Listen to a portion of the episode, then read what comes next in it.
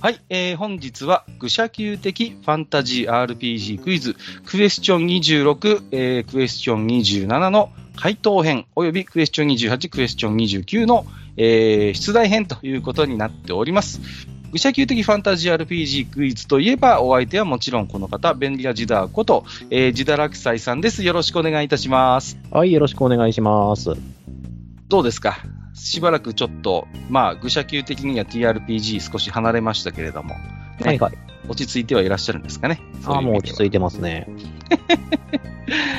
あのー、僕の方はちょっと今並行してね、えっ、ー、と、まあ、来月、再来月ぐらいあたりに、まあ、出せるかと思いますけどもね、例の TRPG 企画を進めておりますのでね、えー、そちらの方で今いろいろシナリオを作ったりとか、ええー、バタバタはしております。はい、さて、あれですね、あの、はい、締め切りに追われない人生って素晴らしいなと。まあ、あのー、本当にでもね、あの、ジダラキサイさんのゴブスレー TRPG は感想おめでとうございますということで、あ、今日はすいません。ちょっとあの、公開収録させていただいておりますので、ニコ生でね、はい、あまり反応しませんよとは言ってるんですが、ちょっとすいません、反応しちゃいましたけどもね、はい。まあ本当に、ジダラクサイさんとしていろいろプレッシャーもある中、えー、感想していただきまして、えー、ありがとうございます。さて、えー、今回はですね、問題の詳細につきましては、愚者級要の161、愚者級 TRPG の部の、えーと、50、愚者級的ファンタジー RPG クイズ、えー、クエスチョン26、クエスチョン27をご参照ください。今回も、えーと、たくさんね、冒険者の皆様から回答いただいておりますので、えー、ご紹介をしていきたいと思いますよ。はい。では、えーと、クエスチョン26から早速、冒険者の皆様の、えー、回答をを見ていきましょう。では、問題のおさらいから。空中26、迷惑な同伴者。最初はよくある依頼だった。この町の領内の外れにドラゴンが住み着き、時折周辺の村を襲うという。報酬の相談も終えて旅支度を整え始めたオイラたちの前に現れたのは、見るからにひ弱そうな魔術師然とした老人。聞けばこの国の宮廷魔術師。ドラゴンの生態をその目で確かめたいと言って同行を願い出てきたのだ。足手まといになるからダメだとオイラの仲間の女戦士が断るが、どうしてもと言って聞かない。結局、領主も諦め顔でこの宮廷魔術師を同行させてくれと条件にしてしまったので、しぶしぶ同行してもらうことに。冒険や戦闘の経験はないというローマ術師。道中でもすぐ休憩したいだの、変わった薬草を見つけてはその場で半日も動かなかったりと、とにかく手がかかる。キャンプ中はしきりに何かの記録をつけている。それでも今回のドラゴン討伐、討伐、結果的には成功し、このローマ術ローマ術師のおかげもあってか、本来約束された報酬よりもかなり価値のあるものを入手することができた。さて、それは一体何かという問いでございました。では、冒険者の皆さんの回答を見ていきましょう。えー、5つ目、深見さん、冒険者名セカンド版。そりゃまあ、ドラゴンは魔法の塊だから、奴が集めたお宝ベッド、それ以外にもドラゴン本体も、えー、埋物の、ドラゴン体本体も埋物の塊だからな。ローマ術師も色々と有効成分を抽出できたんだろうさ。しかし、俺が気になるのは九段の女戦士さ。この女戦士、戦女神の新幹戦士と見た。老人介護を受け持つ代わりに、領主から、そしてローマ術師自身からも、個人的な贈り物をしこたまいただいたんじゃねえのかい？肌色多めのアーマー姿でちょいと優しくしてやれば、えー、宮廷引きこもりニートじじいなんて一殺さねえ。おいらくの恋心を手玉に、あれ買って、これ買って、ドンペリ飲みたいってな具合だ、畜生め。ってなわけで、答え、高層マンションと高級車。えー、ちょっとした小料理屋を入手したっていうことで、もう、回答自体は1行目で終わってるって感じですけどね。はい。えー、これはもうね、女戦士に反応しすぎです。まあ、ネタ回答としては面白いかなとは思うんですけれどもね。うん。まあ、その、ドラゴンをどういう存在として捉えるかっていうのはジダラクサイさん。結構、まあ、これは TRPG の世界観によっても変わってきますよね。うん、そうですね、これ、うん、そう、どう扱うかにもよってね、うん、ゲームマスターもね、処理に困ることって結構あるんですよね。あの、だから、おっしゃるように、究極の魔法生物的な扱いをするゲームも確かにあるんですよ。うん。で、あるいはもう逆に、その、なんていうのかな、本当にこう、動物たちのこう、魔獣の頂点に立つような、まさに生物的なこう、強さっていうものをまあ強調するものもありますし、逆に神に近い存在として扱うようなということで、まあ、この辺は本当にまあドラゴンというこう、まあ一つね、R、ファンタジー RPG を象徴する存在が受け持つ役割の広さみたいなものを感じますけれどもね。こう、自堕落斎さん的にはこう、どうですか？こういう、まあ、世界観のドラゴンが好きだとか、なんかそういうのあったりします？こう。俺の好きなドラゴンか。ドラゴンが、あ、やっぱ、あの、俺ドラゴンって別格の存在であってほしいと思ってるんで、はいはいはい。あの、モンスターの頂点にいてほしいんですよ。ああ、確かにね。うん、はい。あの、だ最強と言われたら何ですかって言われた時に必ず名前が上がるようにあってほしいんですね。確かにね。はい。あの、あの下はもちろんいっぱいあるでしょうけど、うんうん、最強、あの、最強論争をした時に必ず名前が上がる存在であってほしいと思ってますね。うんうんうんうん。はいはいはい。ね。あんな感じですね。そんな感じですかね。うん。割と僕なんかはこう、あれですよね。こう、神話の存在というか、こう、神に近いような、それこそ高い知性を持っているようなドラゴンとかは結構個人的には好きなんですよね。うん。だから割と、なんていう、そういう意味で言うと、なんかこう、ね、そういう工事の存在として、こう、あるものっていうのは好きですね。まあ、スカイリムのドラゴンなんかはね、ちょっとそれに近い感じもあるし、あとは、そうですね。うーん。あと、まあ、結構こう、なんていうのかな。あの、絵本とかも好きなんで、ヒックとドラゴンとかね。ああいう、こう、ちょっと、ファンタジー寄りのドラゴンなんかも親しみが持ってて好きなんですけど、えっ、ー、と、まあ、ちょっと深見さんの回答に戻りますと、えー、まあ、まあ、お宝と。まあ、これはドラゴンがね、よくお宝集めてるっていう定番ですからね。それからドラゴンの体本体の、えー、何か有効成分ではないかという回答でしたけれども、うん、ちょっとこれはどうですかね。もうちょっと踏み込んでもいいのかなと、回答的には、と個人的には思いましたけれどもね。うん、そうですね。まあ、もうちょっと踏み込んむべきかなとは思いますね、うん、問題文的には。そうですね。せっかくいろいろヒントも散りばめてますので、問題文にも。その辺もちょっとね、触れていただければ。まあ、後半のね、ネタ回答はまあ、えー、さては深見さんは女戦士好きだなというところを感じますけれどもね。はい。まあ、それはそれとして。えーと、お次。はい。えー、ということで、根岸改め、あ、ライさんということで、えー、冒険者名、えー、ライア・ハーディ、種族、ホビット、職業、石膏。石膏ですか。はい、どうも、ライアさんですよ。ライラさんって言いましたけど、関係ないですかね大丈夫ですかねえー、今回はお土産を持ってきたよ。パイプ草だ。あんたたちもやるだろ？やらない？パイプがないならいくつか持ってる。貸してあげるよ。さて、今回は何だっけ？ドラゴン討伐についてきた魔術師のお話か。そうだな。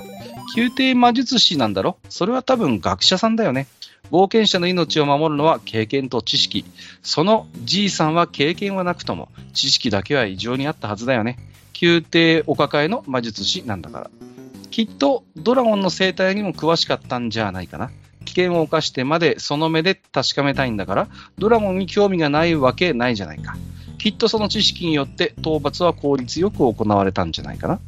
ドラゴンの体の部位ってのは利用価値の高いものが多いじゃないそういった部分を無駄に破壊したりしなかったとか、角とか爪とか、宝玉とか、考えられるものは多いけど、ドラゴンの肉ってのは調理方法を知っていれば、かなり美味しくいただける部位もあるらしいよ。保存ができなければその場で調理するしかないし、そういった知識は生き残る知識ばかり特化した冒険者にはまずないからね。つまり、その魔術師はその場でドラゴンの肉を調理し、振る舞ったに違いないね。勝利の後、うまいものを食べる、これ以上の報酬があるかい？冒険者なんてのは寄せ集めの集団であることもある。役立たずが混じってしまうこともあるさ。そう考えると多少足手まといでも知識を持った人間がいるってのは貴重なんだ。ああ、ドラゴンの肉食べてみたいもんだねということで。はい、いただきました。ありがとうございます。いつもね、結構こう、作り込んだ、こう、ロールをしていただけるので、僕はすごい読んでて楽しいんですけれども、うん、まあ、まあ、結構鋭いところついてるなというか、やっぱりその、このローマ術師の知識面にね、着目したというのはいいところかなと思いますね。うん。ドラゴンの体の部位はね、利用価値が高いものが多いっていうのは、まあ、これはまあね、よくある話ですよね、この辺はね。うん。うん、そうですね。なんかこれをどう考えるかだな。う、んいや、結構、このあたりはそのモンスターハンターっていうゲームが出て以降、なるほど。あの、ソードワールドの竜河兵を作る時のドラゴントゥースって、あれってドラゴンから本当に取ってくるんでしたっけ？あれって。あと取ってきますけど、あの、うん竜の牙は、あの、無限に入るんで、あれ。サメと同じなんですよ、確か。生態は。ああ、はいはいはい。そこまでだから超貴重品っていう、まあ、効果は効果だけど、はい。めちゃくちゃ貴重品ってわけでもないんだもんね。むちゃくちゃ貴重品っていうわけではなさそうですね。うん、うん、うんそうですよね。うん。まあ、消耗品とはいえね、ドラゴントゥースウォリアー作るときに必要になりますからね、触媒としてね。まあ、そうなくても多分、あれは、その、トゥースとは言ってますけど、実際には骨であっても多分いけると思うんで、はいはいはい。だから、直接ドラゴンを倒さなくても、それこそ化石状になってる、こう、何かね、ドラゴンの死体みたいなものでも発見できれば、そこからもしかしたら、牙は取れるかもしれませんもんね。そうなんですよね。まあ、だからそういった意味では、あ、まあ、ありふれてはいるとは言っても、その、こあの、供給が過多なのかもしれないですね。あの、安で考えると。ああ、なるほどね。はい。あ割とだから、ドラゴンの異物としては、割とこう、普及してるものなのかもしれないですね、そう考えると。そうなんですよ。で、あれが、あの、例えばその魔術師カーラが行ったように、永続魔法だったらめちゃくちゃ強いんですけど、はいはいはい。あの、永続魔法ではないので、あの、普通に使う場合は。うんうんうん、確かに。うん。ね、それだったらあの、ドラゴン1体倒すと、あの、レベル5ファイターが、あの、数千人作れて攻め込めるっていう、うんうんうん。うん確かにね。うんいうことになってしまうので、まあ、でもなかなか着目は面白いですね。で、ただどうですかね。この、この魔術師がドラゴンの肉を調理できるような、えー、スキルを持ってるかというところですけれどもね。これもこれで面白い想像ではあるんですけれども、まあ残念ながらこちらが用意している、まあ、あの、回答ではなかったかなとは思いますよね。うん。今回はね、結構、あの、公開収録ということでコメントもいただいてますけれどもね。はいはいはい。ダンジョンズドラゴンズだと、竜側の鎧とかありますね、ということで。ありますね。はいはいはい。し、あの、な何が貴重かっていうと、あの、金属じゃなくてクソ硬いっていうのが強いんですよ。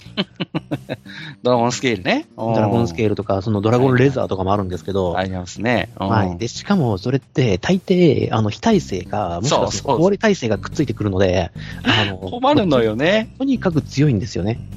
あのね、結構 GM 泣かせだったりするんですよね。まあ、やってるんですけど、まあでも出したいっていうか、あの、使いたい武器ではありますよね。そうですね。はい。ドラゴンの肉っていうと僕なんかやっぱりどうしてもタクティクスオーガのドラゴンステーキとかね、あの辺を思い出しますけどもね。うんうんうん。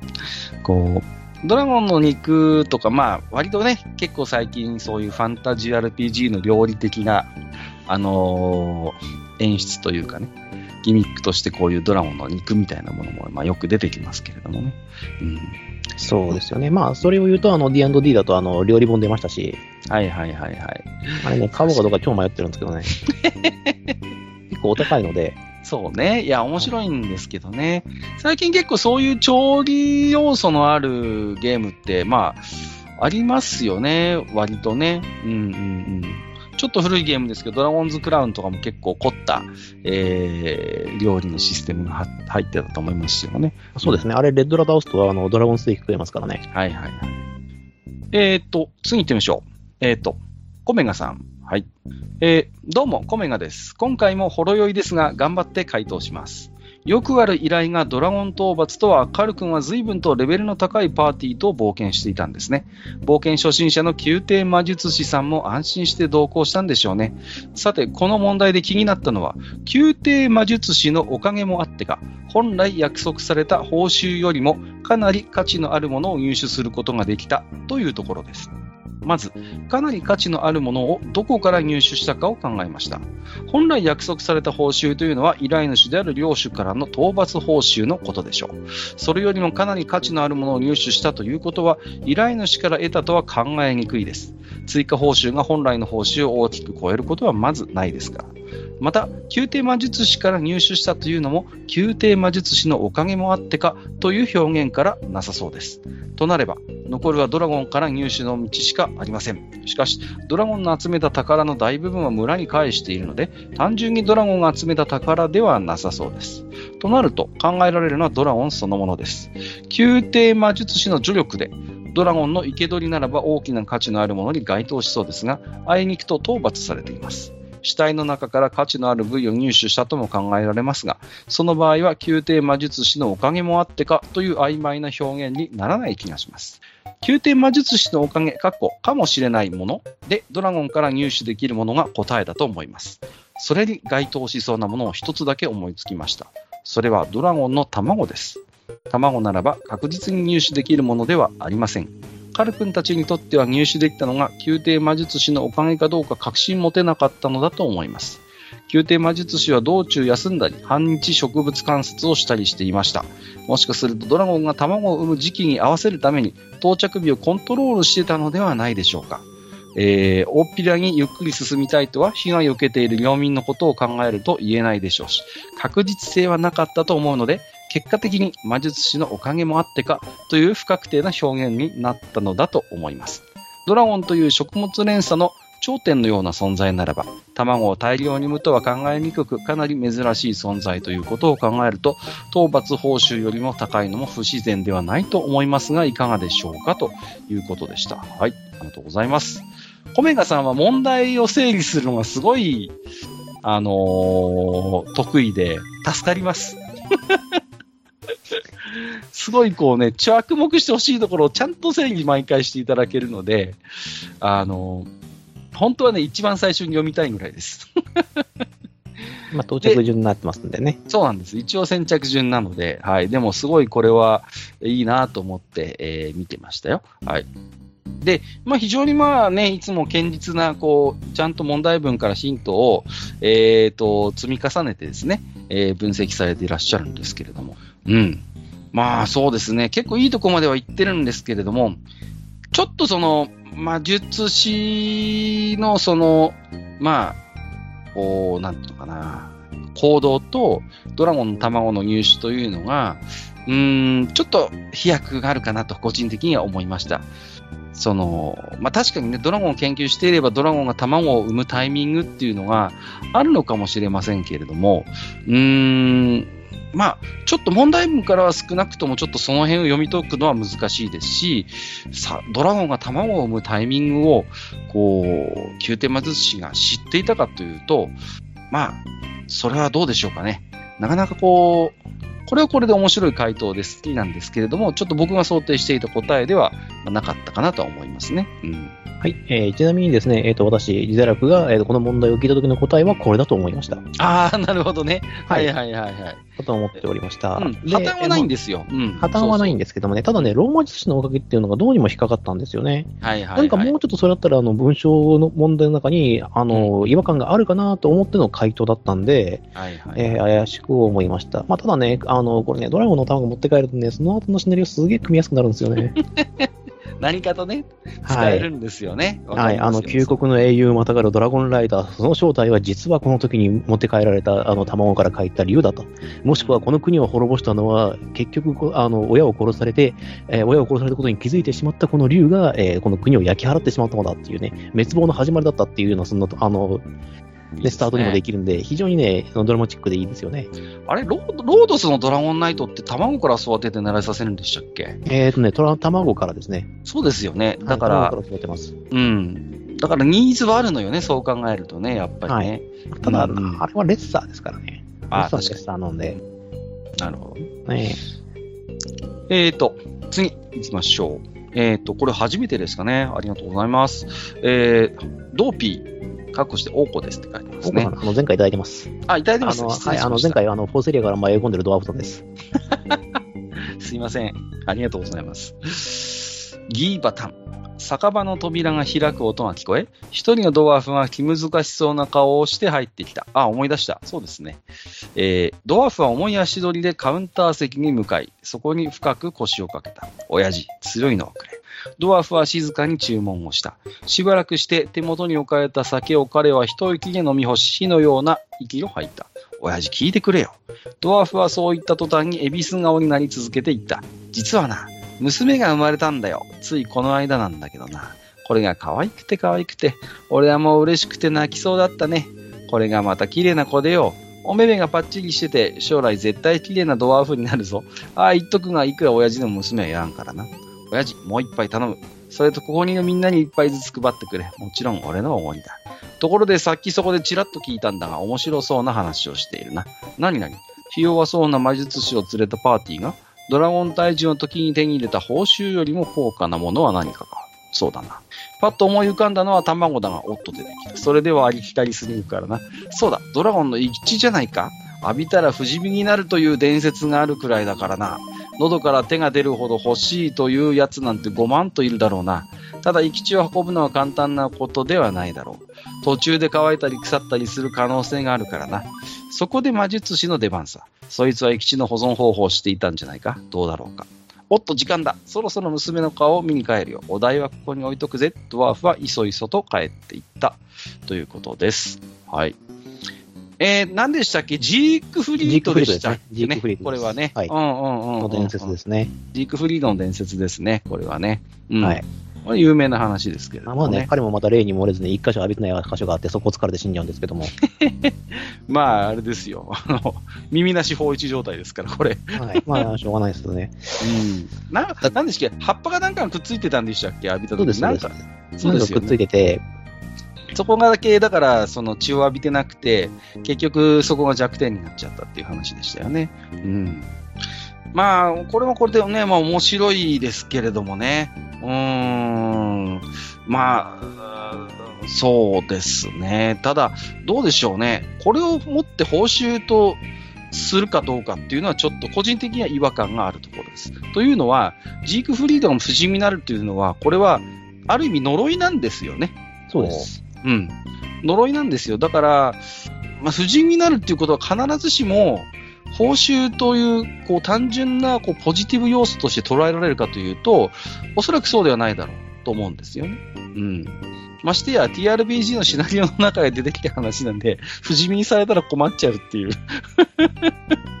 逆に、不死身を解く、不死身の呪いを解くためのクエストみたいなものを用意しなきゃいけなくなるかなっていうことを感じかえちゃいますねめんどく。さっていうね。いや、これ実際シナリオにとどうなんだろうな。リムーブカースじゃ無理だろうから。うん。そうなんですよね。はい何かこう、だから、少し、キャンペーン組まないと、うんそこからまたね、ロングキャンペーンで、ドラゴン殺したパーティーのロングキャンペーンってしんどいですよ。しんどいよね、そっからしね。んどいよ。うーん、そういうちょっとこう、メタ的なね、あのー苦労もあるので、えー、まあ、面白いんですけどね。うーんちょっと今回こちらが用意した回答とはちょっと違うかなという感じでしたね。はい。そうなんですよね。で、あと多分ね、ドラゴンのレベル的にもね、その不死身になれるっていうレベルでは絶対ないんだよね。うんうんうん。そうですね。少なくともちょっと、そういう話になってくると、まさに伝説級のドラゴンの話になってくるので、そんな近隣の村にちょっかいを出すようなドラゴンが果たしてそれだけの力を持ってるかと言われるとね。そうなんですよね。だから一時的になんだろう、あの、非耐性の加護を得られるとか、うんうん。だったらあると思うんですよね。そうですね。まあそういった儀式があるよっていう風になるんだったら、まあまあわからなくはないんですけれども、うん。確かに。はい。まあ、でもね、なんかちょっとこう、ドワーフのロールプレイが面白いんで、ちょっと続きが気になるなと思ってます。えー、ありがとうございます。はい。お次は本当に初めてですね。はい。えっ、と、ナルティさんいただいております。ありがとうございます。えー、こんばんは。私は銀融詩人のナルティ。順番が逆になったが、先リザードマンの問いに付き合ってたところさ。あ、ということは、ジダーの答えにも参加してるんですね。はいえーこういう学者肌の魔術師、なかなか癖はあるが案外使いようのある役回りであることが多いな。このじいさんもこの手の学者の例に漏れず、詳細な記録を残すことにはこだわりがあるみたいな。これは問題文からありますよね。えー私も銀融詩人、こういう時に価値があるものは何か？ドラゴンが溜め込んだ宝石領主様からもらえる報酬私だったら、ちゃんと証拠のある英雄譚、名声だと思う。ドラゴンスレイヤーの称号は冒険者として一目置かれる最高の栄誉だ。それだけにそれを語るエセ勇者ご一行もこの世界にはつきものよね。そんな時にドラゴン学者のお墨付き、具体的な観察眼に裏打ちされた物語を得られるなら、これほど信憑性のある英雄譚もないわよね。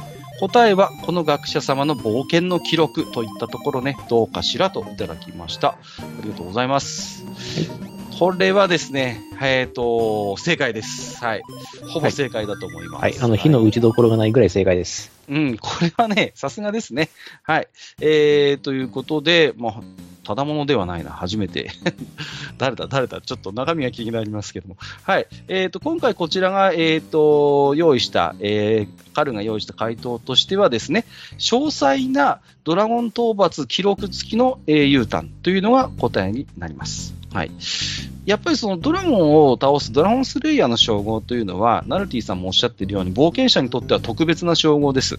はい。やっぱりそれを持ってるだけで一目置かれますし、まあ、その後の冒険にも、えー大きな変化があるでしょう。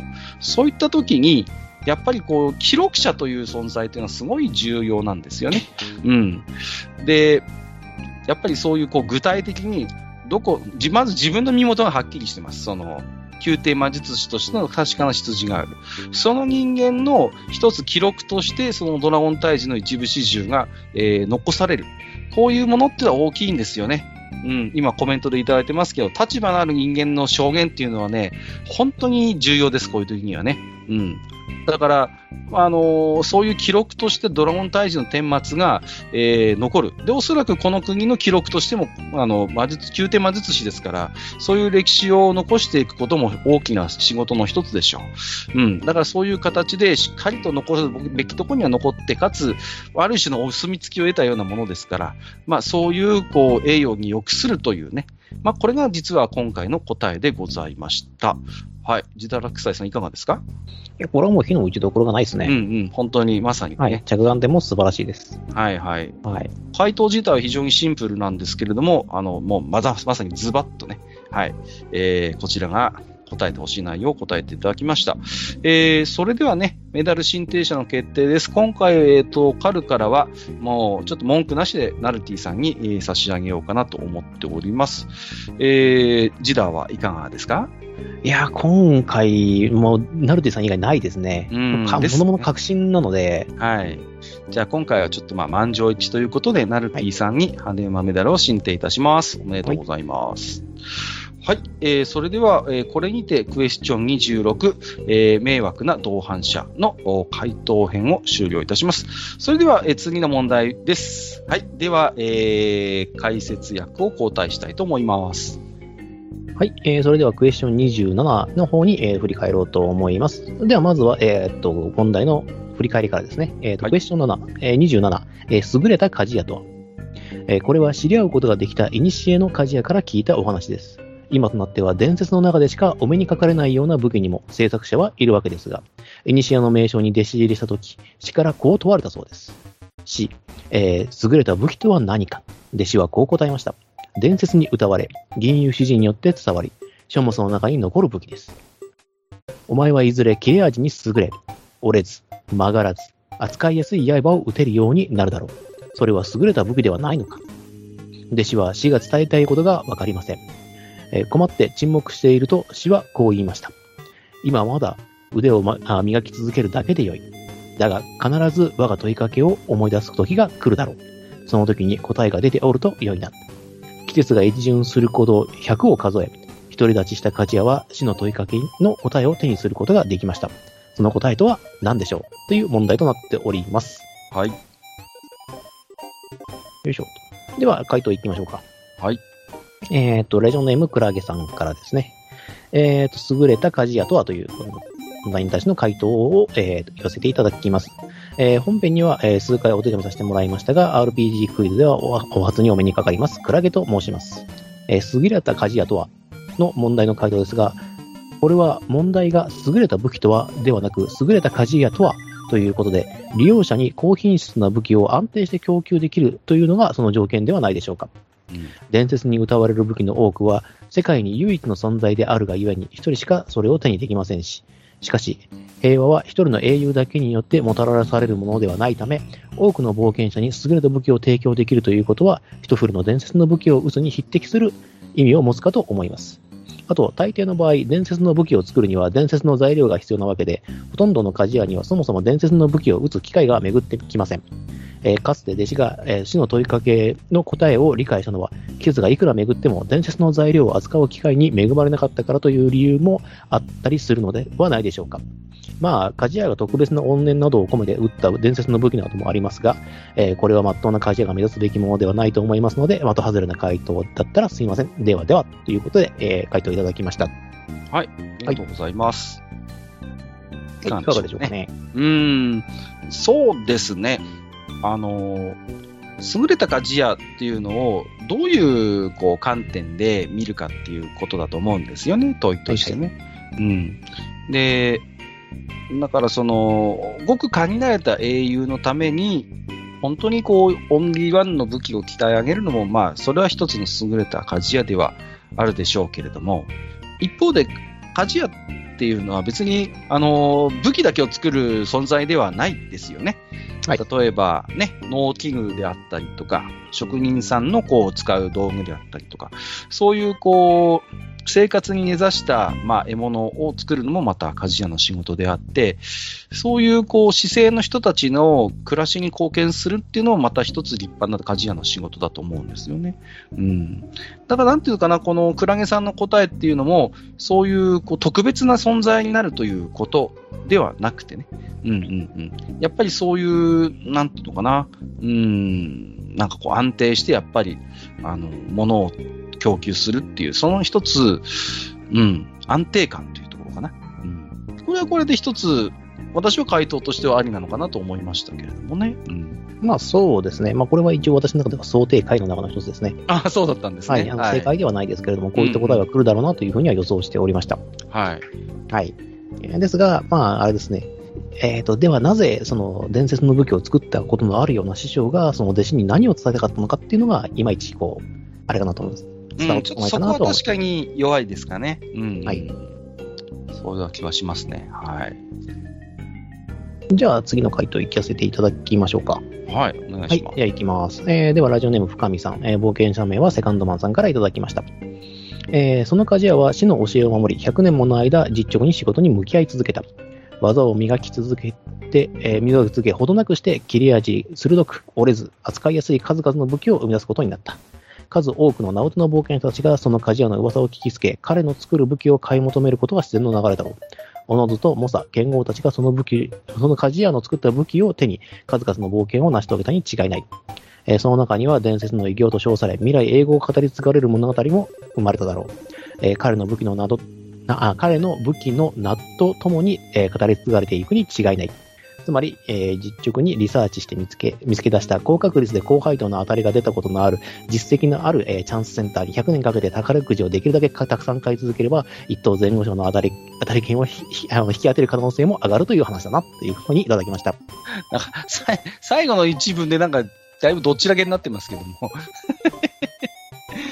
まあ、これもなんていうのかな。あのー先ほどのクラゲさんの答えに近いところはあるのかなと思うんですよね。その、はいまあ、実直にまず扱いやすいものを、ね、を、お安定して供給していくっていうことですね。だから、優れた本当にこう一生に一本鍛えられるかどうかという伝説の武器を作るのも一つの、まあ、道だけれども、またそうではない名もなき大きな冒多くの冒険者のためにこう、まあ、彼らにとっての優れた武器を作り続けるということ。まあ、これは一つ確かに立派な引用と言ってもいいのかもしれませんよね。うん。いやまあ、うん、でもそうなん、まあそうなんですけどね。でも、それだとやっぱり、この普通の話になっちゃうかなと思ってて。うん、そうですね。ちょっとね、ひて、ひとひねりやっぱ欲しいんですよ、そこは。そうなんですよねうんうんうんまあ想定回ではあるんですけどもね。はい。なるほどね。うん。はい。まあ面白いところではありますけれどもね。うん。まあね、もともとこの問題はなかなか難しいというかですね、まあ答えがないようなものなんで、もうちょっとまあこう、うん突拍子のない答えが来るかなと思ったんですけども、やっぱりこう想定回が来ちゃいましたね、というこあとで。案外、案外皆さん堅実な答え書かれますよね。はいはい。そうね。まあ、そうなんです。まあ、それならそれでもいいんですけどね。はい。だとするとクイズになるかっていううん話なんです。うん。そう、確かにね。それはあるでしょう。はいというわけで次行かせていただきましょうか。はいなん。かさらさらと言ってしまって申し訳ないんですけれども。えっと、では次ですね。えっ、と、ラジオネーム、ネギシ改め、新井さんからですね。はいえっ、と、メッセージ本文は、あの、ネギリム、えっ、と、ドワーフの戦士からいただいております。えー優れた鍛冶屋か。そうだな。戦士にとって優れた鍛冶屋とは、優れた武器を打ち出せる鍛冶屋だ。では、優れた武器とは何なのかという問いだな。優れた武器とは、多くの戦士に選ばれる武器だ。使いやすい、壊れにくいといろいろ考えられるが、最終的にはその人間に合った武器がその人間にとっては優れた武器になる。となると、万人に選ばれる武器を作り、それを人に合わせて加工できる鍛冶屋というのが優れた鍛冶屋と言えるのではないだろうか。伝説とは、えー武器が作るのではない。人が作るものだ。だから、人に選ばれる武器を作り、伝説を作る人間に選ばれれば、それは自然と伝説の武器になるのだ。優れた鍛冶屋とは人を選ぶのではなく、人に選ばれる鍛冶屋ということだ。優れた武器を打ち出しているという慢心を持たず、すでに切磋琢磨しろと言いたかったんだろうな、というふうな答えをいただいております。はい。ありがとうございます。はいうん。あ皆さんやっぱりね、こねこういう方向に行きますね。うん行くんですけども、これがね、何が違うかというとね、最後の一文なんですよ。はいはいはいはい。そうね。はい。うんここはやっぱりちょっと差別化できてますか？差別化できてますね。うんうんうん。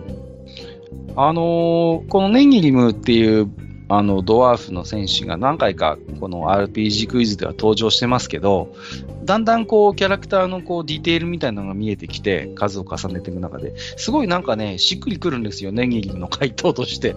うん。なんかね、そういう意味では僕はすごい説得力を感じましたけどね。うん。そうなんですよね。まあ、あの、中の文章は基本的に前の2つとそんなに変わっちゃいないんですけども、うんうんうんあの、説得力が高い文章だにはなっていますよね。そうですね。うん。それはあるかもしれません。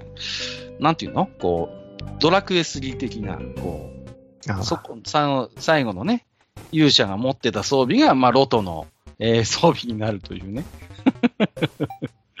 まあ、そういった、こう、感覚ですか、やっぱり。うん。だから、うん武器が英雄を作るっていうのもまあ一つの考え方ではあるけれども、英雄が持っていた武器がやはり伝説の武具になるっていうのもまた一つ、はい、あの、形としてはあるのかなと思います。うんありますね。で、まあ、あの、個人的に俺めちゃくちゃ好きな話があって、はあの、ドラゴンクエストのあの、アイテム物語っていう、い。いやー、たびたび出てきますね。はい、もうあれがね、大好きなんですよ。なんかもうね、そのね、武器を作るっていうエピソードそのものが好きなんで、やっぱり。いいですね。はい。僕はあのアイテム物語はね、賢者の石のエピソードが好きでね。いやあの、ホエミソレムウニョウニョを閉じ込めちゃダメです。いっぱい閉じ込めちゃダメです。ダメあれ。いや、僕、あれ好きだったなアイテム物語と、えっ、と、モンスター物語っていうね。モンスター物語ですね。はい。うん。二つ出てましてね。うん。あの頃まだ、ドラクエのああいう、こう、アンソロジー的な本って少なかったですよね、まだね。うん。うん。そうなんですよ。あれがね、良かったんですよね。あれ、すげえ好きだったな、本当に。あのーロトの剣を作る、その、エピソードはいはいはい、がもうはい。とにかく好きで、いいですうね。ん、俺ハルコンが加工できないと。うんうん。どんなに頑張っても加工できなかったと。それを一体どうやったかっていうのは、まあまあ見てもらって、読んでもらえばいいんですけど、はいはいはいそうですねあの、結局神の力は頼らざるを得なかったっていう。はい。はい。だから、あれは竜王を倒せるんだっていう、うん。あの説得力をね、ガキの頃にもらいましたね。はいああ、はそれは最強だわって。い。なるほどね。はい。あの、小説版のドラゴンクエストってあったじゃないですか、いくつか。はうん。で、久美沙織さんは、あの、あれなんですよね、高校の先輩なんですけど、あの、高屋敷さんっていう方も書いてて、その方も、あの、岩手の方なんですよ。すごいなんかね、親近感があってね、なんかそういう意味で言うと。うん。あの、好きでしたね。あの頃の久美沙織さんの小説には随分心がときめきましたよ。うん。まあ、その後ちょっとな、ななんか謎のキャラになってましたけどね、その本人はね。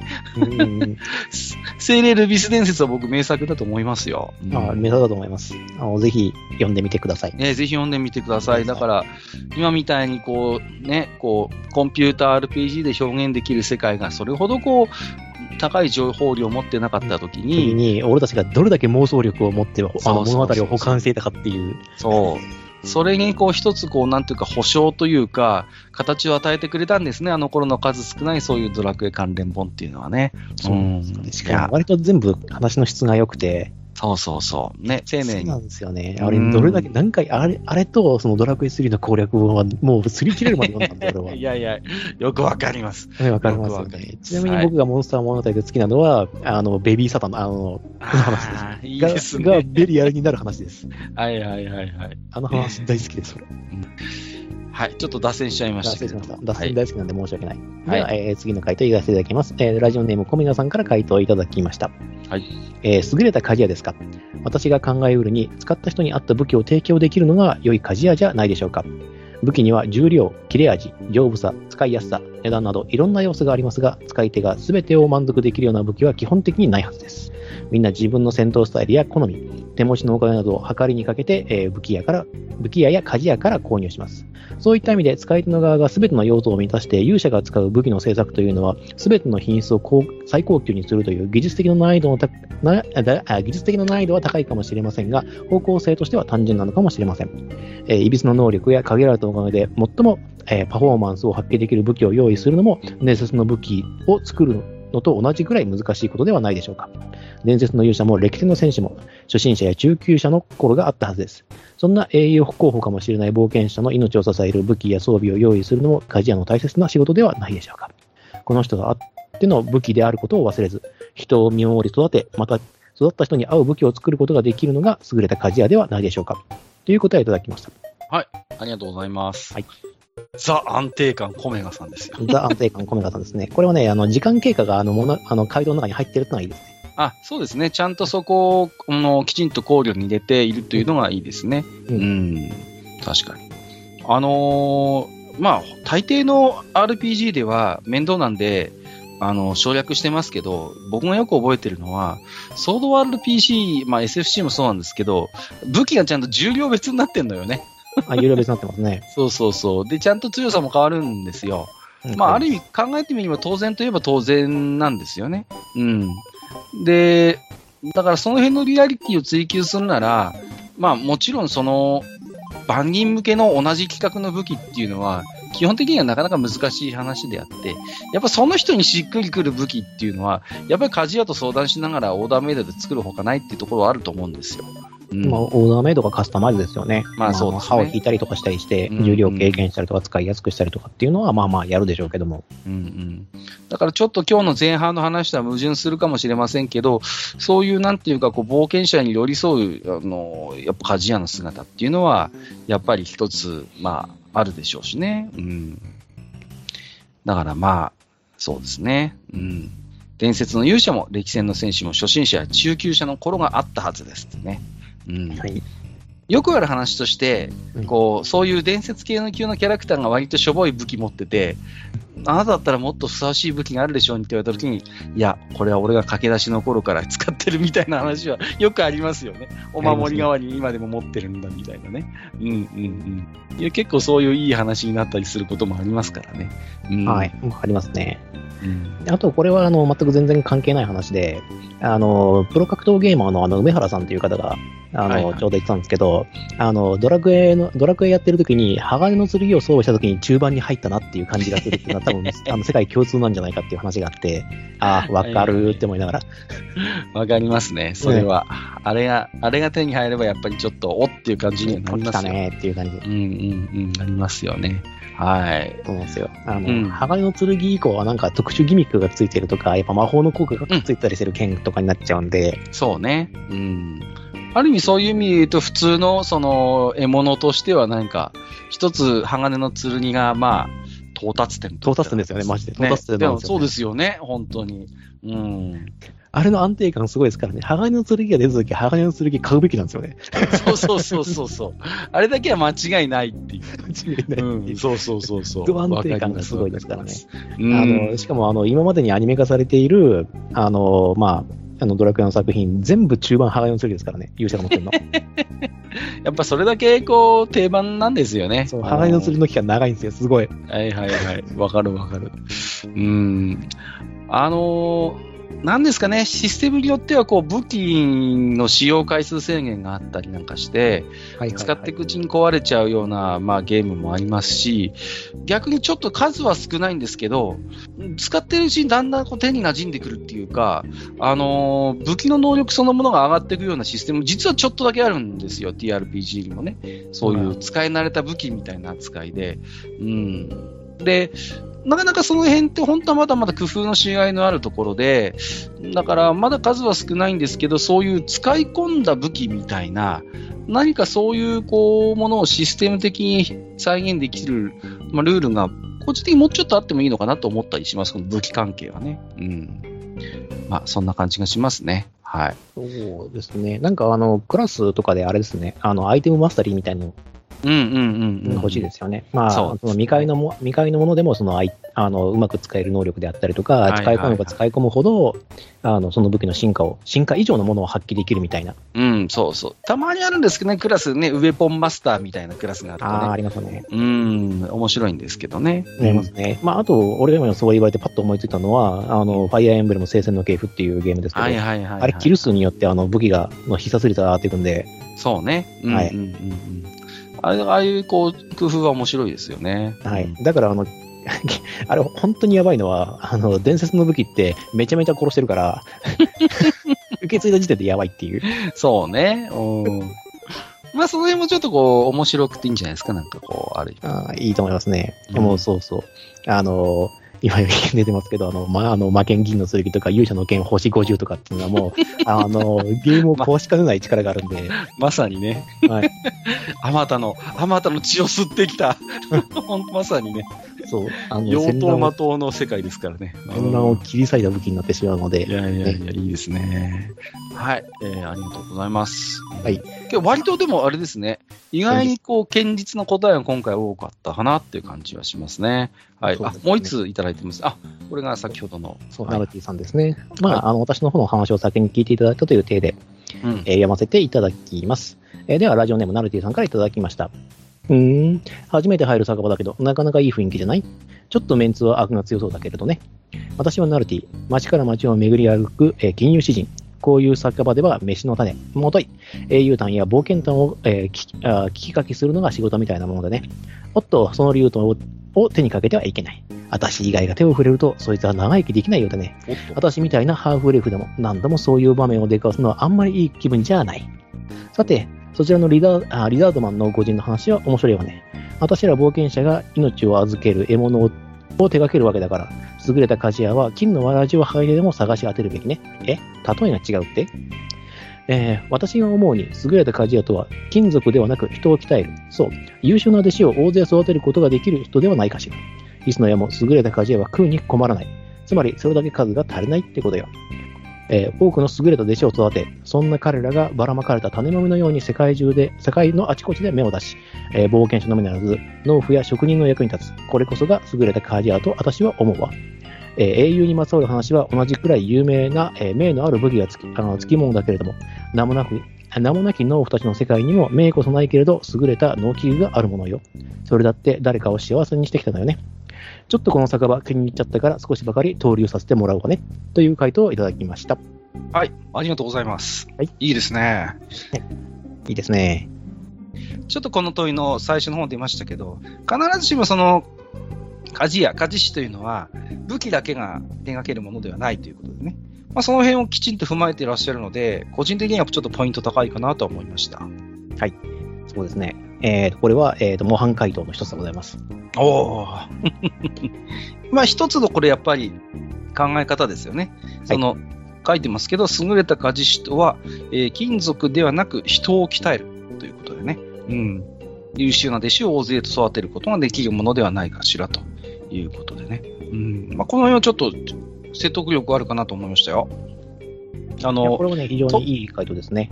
うん、問いでもなんていうの、おそらく、まあ、はっきりとは言及してませんけども、この死と弟子っていうのはもしかしたら、まあ、あの、デミヒューマン、あるいはドワーフのような、少しこう、ヒューマンよりは長命な種族であるような気もするんですよね。ちょっとこう、なんとなく問いの雰囲気ねまあ、からして100年経って答えを手に入れたということは、まあ人間ではないですよねっていう。うん、だからそういう、こう、ある程度長い時のスパンを生きることができる種族ならではのちょっとこう、回答というか、その辺も踏まえているのが、なんか非常にいいのかなと思いましたね。うん。はい。であとは、あの、優れているのは、やっぱりその、鍛冶屋っていう風な職業なんですよね。うんうんう。うんん。で優れた武器とはと私は解いていないので、はいはい。そこなんですよね。そこ、そこそこ。はいうん。優れた鍛冶屋っていうのは、えー実は、あの、私の中ではやっぱりその、えっ、と、よく切れるハサミであったりとか、よく切れる鎌であるとか、使いやすいスコップだとか、あの、クワやスキなんかも作るっていうのも、一つ鍛冶屋の仕事だと思っているので、はい。はい。むしろそれこそが、えっ、と、みんなの幸せ、その、みんなの世界を守っているっていうのは、その死の教えの中に入っています。間違いないです。ということは、これは数ある、まあ、ジダラクさん的な、こう、回答の一つということでいいのかはい、そうです。なはい。えー、ということで。じゃあ、えっ、と、回答が一応出揃いましたので、ジダラクサイさん的な回答をじゃあちょっとお伺いしましょうかね。はい、えっ、と、これはですね、えっ、と、なんと言えばいいかな。これ実はね、私自身もそんなに言葉にできてないっていうのがあるんですけれども、はいはい。はい。あの、まず、その鍛冶屋が乱を望んではいけないという教えがあるんですね。はいはいはい。はい。伝説の武器を作るということは、伝説上に上がるような最悪が起こってるということなんですよ。確かにね。はい。だから、鍛冶屋はそれを望んではいけない。伝説の武器を作るというのはそういうことだ。必ず人が不幸になっているということを忘れてはいけないうんうんということなんですね。じゃあ、その鍛冶屋が目指すべきものは何なのか。一つの答えとして、えっ、と、の優れた農機具を作り、えっ、と、人々を幸せにしてくれる。それも、えー世界を守るための立派な武器であるという考え方が一つあるのと、うん。うん、あとは、えっ、と、私の用意した答えは、えっ、と、守り刀を打ちなさいと。ああ、なるほど。はい。うん子供が生まれた時に送る守り刀。その刀は決して抜かれることはないけれども、その子に、えっ、と、その子に忍び寄ってくる最悪を切ることができる刀である。つまり、乱を起こさずして乱を鎮めることができる力というのを、えっ、と、詩は伝えたかったというふうに一応想定していました。まあ、これはもう難しいから別に出るべきじゃないですし、あの、納期が出てた時点でもう正解にしようと思ったので、うんうんうん。だから、さっき、ジーダーさんが言ってたように、優れた武器とはっていう問いではなくて、今回、優れた鍛冶屋とはと問いかけをしていることが、やっぱりポイントであってね。必ずしも、まあ、どうしてもね、こう、ファンタジー RPG っていう世界で考えると、鍛冶屋イコール武器を鍛えるになっちゃうんだけど、その裏にある、なんていうかな、その、いや、必ずしも武器だけではないよというところに、やっぱ想像をこう、ね、えー働かせるっていうことが一つこう、なんかある種の深みにつながってくるのかなと個人的にも思いますんでね。うんうん。そうなんいやいいと思いますね。うんはい。じゃあ、えっ、と、メダル申請ですけれども、どうしましょうかね。うんメタル申請ですけども、えっ、と、今回に関しておそらくカックがナルティさんに差し上げると思うので、はい。はい、えー私はクラゲさんに差し上げようと思います。はい、えーと、はいこれをですね、えーと、まあ、鍛冶屋が特別な怨念などを込めて作っ込めて打った伝説の武器もありますが、これは真っ当な鍛冶屋が目指すべきものではないと思いますので、という一文が、えーどちらかというとも気に入りました。だから、こうなってはいけないという次回も確実に含まれていますので、これは要するに乱を望んではいけないということですね。はい。ありがとうございます。えー私はね、ちょっと甘いかなと思うんですけど、やっぱりこの回答を見ると、ナルティさんになっちゃうんだよな。うーん。すいませんね。えっ、と、じゃあ今回私、カルからやっぱりナルティさんに1枚申請したいと思いますので、えー今回の、えー、とクエスチョンの、えー27、優れた鍛冶屋とはにつきましては、クラゲさんとナルティさんに羽馬メダルを申請させていただきます。おめでとうございます。はい、おめでとうございます。はい。では、ここから先は出題編となります。はい。皆様、ぜひ、ふるってご参加くださいよ、という。おい、締め切り忘れるなよ。一回だけツイッターで、こう、締め切り5日前ぐらいに葉っぱかけるんですけど、ぜひ皆様、お早めに、えー、お願いしたいと。あの、典型を得たら書いてとりあえず出しちゃえばいいんです。そうです、そうです。あの、で、あ、これ違ったなと思ったら訂正出せば多分閣下は訂正してくれるんで。しますよ。はいじゃあ、えー問題をいきましょう。クエスチョン28はカル枠です。はい。一応カル枠は初心者中級者向けとなっております。ああの、コメントで今、えー謝罪の言葉が。えーではいきます。クエスチョン28、古代の神殿。この前の宗教都市の話を覚えているかい？そうそう。ビールが有名な水が豊富なあの都市だよ。そこの神殿の床がこの前の地震でぽっかり開いて、どうやら地下に古代の神殿跡が眠っていたらしい。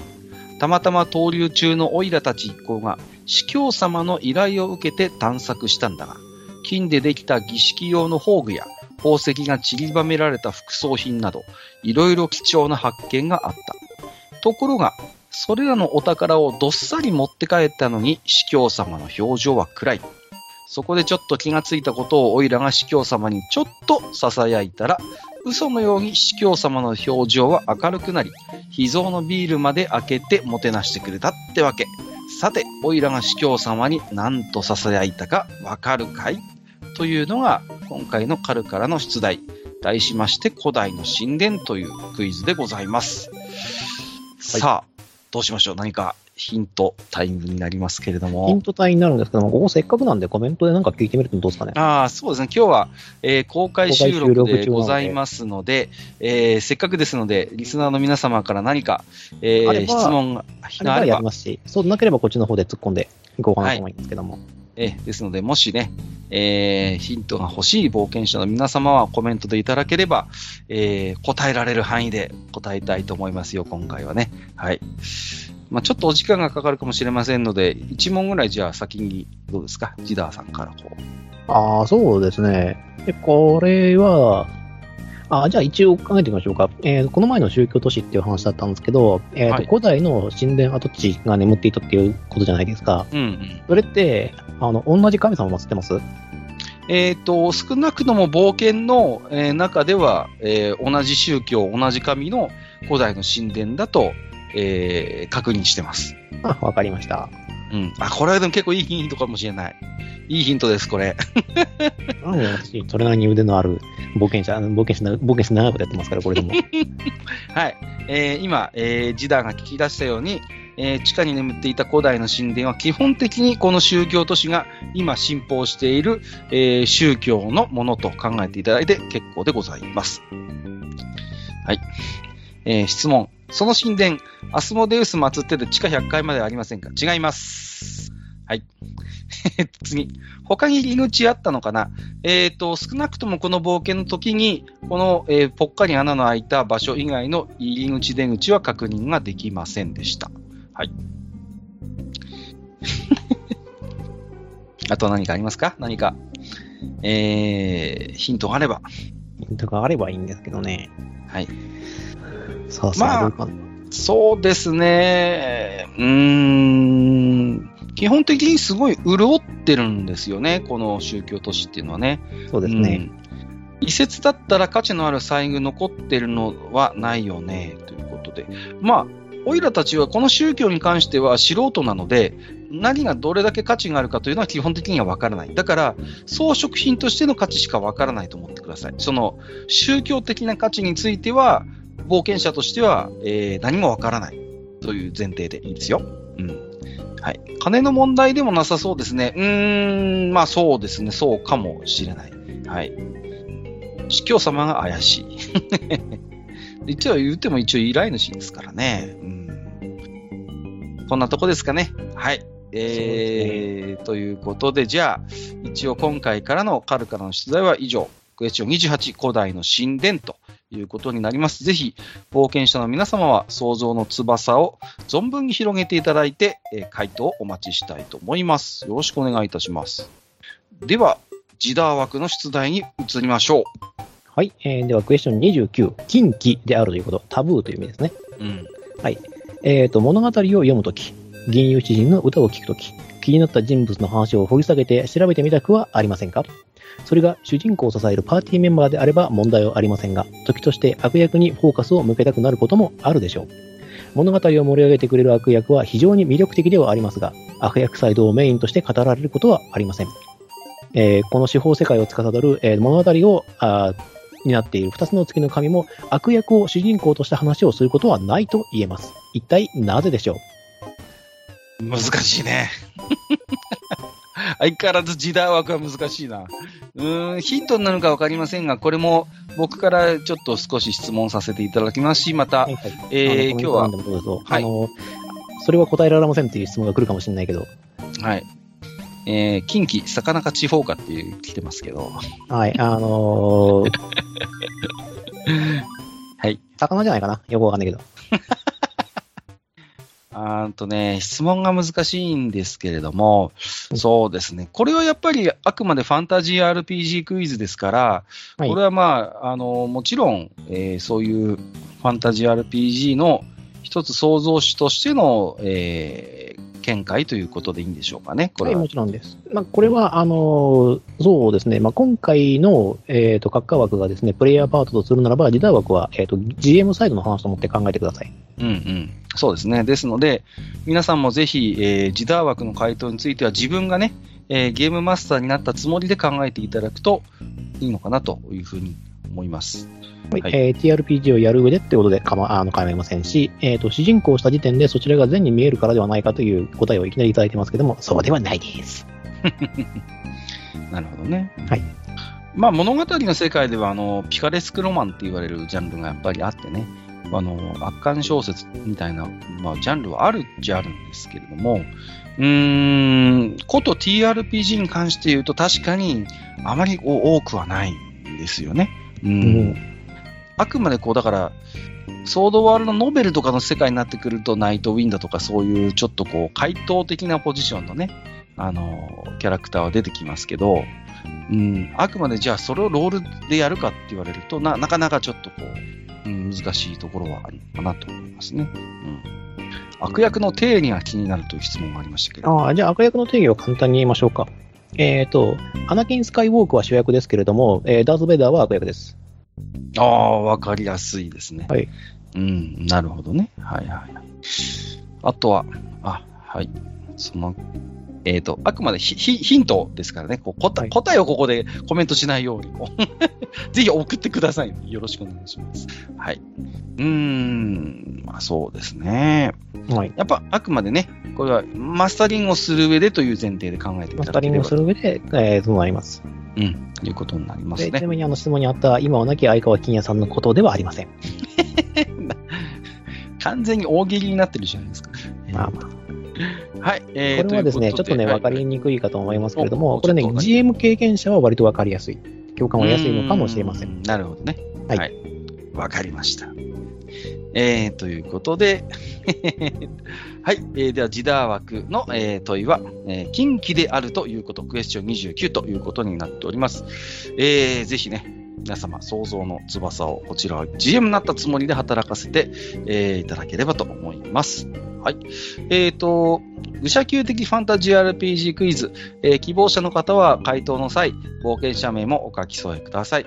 回答はブログのお便り投稿フォーム、RPG クイズ回答までお寄せください。お願いです。1回の投稿に1問でお願いをいたします。2問とも回答希望の冒険者はお手数ですが、2通お送りください。この回のブログ記事に回答締め切りの目安を記載しております。メール付着の事故防止のため、クイズの回答に限り、事前に回答が到着しているか確認を受け付けます。冒険者名など、回答が特定できるような情報をご用意の上、ツイッターのリプライにてご連絡をください。羽馬メダルはこの店名物の特別な鋳造品、鋳造品らしいです。集めると何かいいことがあるかもしれません。えー今回もね、ぜひ、えーたくさんの冒険者の皆様の、えー回答を振るって、えー回答を寄せください。お待ちしております。はい。ということで、えーファンタジー RPG クイズ、愚者級的ファンタジー RPG クイズのお相手は、えーカルコとカッカと、えージダーこと、えージダラクでした。ちなみに最後にね、あの質問、えー一つ答えたいと思いますので、えっ、と、お答えしておきます。えっ、と、ゴブリンスレイヤーの、えーと主人公って悪役扱いなのかねっていう、えー質問なんですけども、あれは、あの、めんどくせえプレイヤーです。はい。えーということで、えーよろしくお願いします。ありがとうございました。はい、ありがとうございました。